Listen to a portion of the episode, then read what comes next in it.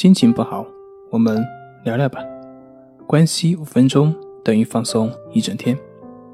大家好，我是心理咨询师杨辉，欢迎关注我们的微信公众账号“重塑心灵心理康复中心”，也可以添加微信 “s u 零二一二三四五六七八九”，了解焦虑的解决办法。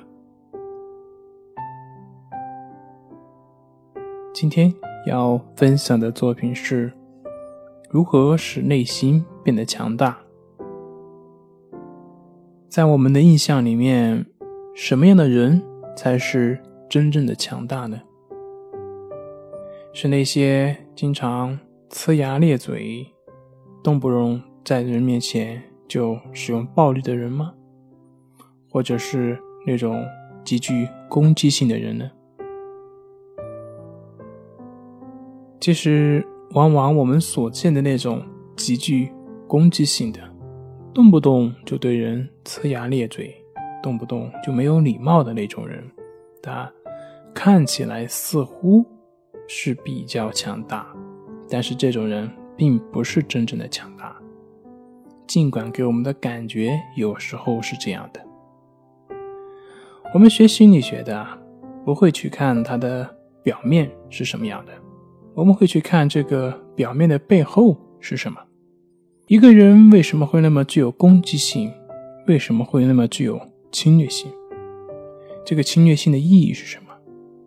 其实这种侵略性往往就是一种保护，一种害怕自己表现出的弱小，一种害怕别人看到自己弱小的一种掩饰，一种想要证明自己的实力。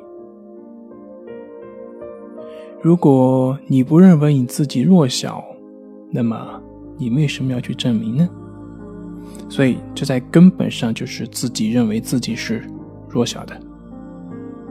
我们来看一看下面的两个场景：一个是你不断的去攻击一个人，可以是语言，也可以是身体。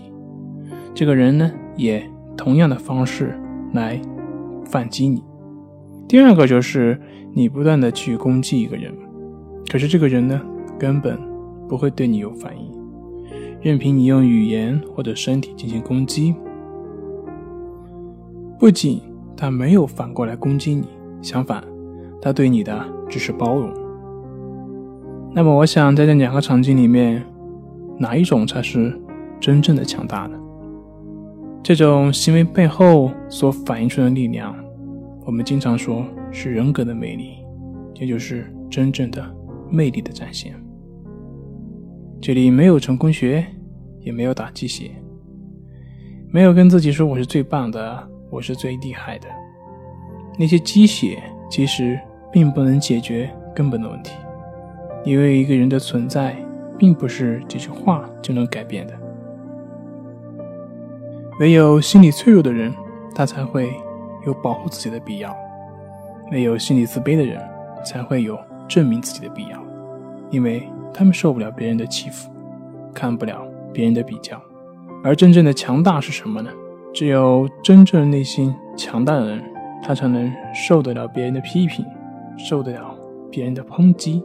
由于他们能够承受，所以他们不需要去报复，他们不会对你的行为而有所反应，因为。他们已经获得真正的自由，不会让自己的情绪受到别人的影响，通过自己的承受而让对方感到另外的一种人格魅力。